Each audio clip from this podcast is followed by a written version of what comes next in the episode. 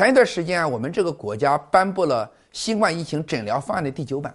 啊，我拿来一看呢，应该说这个第九版沿袭了以前几版的一些做法，但是加了几个药，其中一个就是美国辉瑞公司的某一个抗病毒的某个药，当做类似于特效药引进了过来。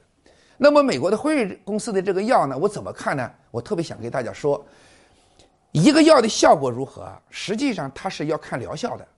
也就是说，你说你这个药多好，那我们看实证的效果，不是理论讲的天花乱坠。那么效果是什么呢？大家看美国的疫情，不仅他们在抗击疫情的能力上和我们国家没法比，我们国家努努力同心，众志成城，但是美国躺平了。那么你的疗效是什么？是几千万中招，是上百万人的死亡。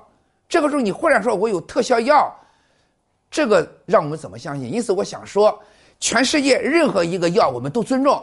任何一个医学体系我们都尊重，但是在人命关天的方面，我们实际上是要慎重的。特别我告诉大家，中国人，我们的列祖列宗，用无数的那些医者大德，用无数的那种生命换来的最宝贵的医学体系是什么？是中医药。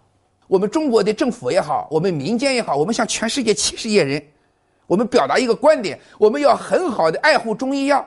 我们要很好的发挥中医药在抵抗疾病方面的作用，说出这个话来，那是光明正大的，那是一个民族应该这样说的。感谢您的收听，应粉丝要求，先推出郭继成老师《道德经》精讲课程。获取课程，请关注公众号 a b a m 六九六，回复郭继成三个字订阅。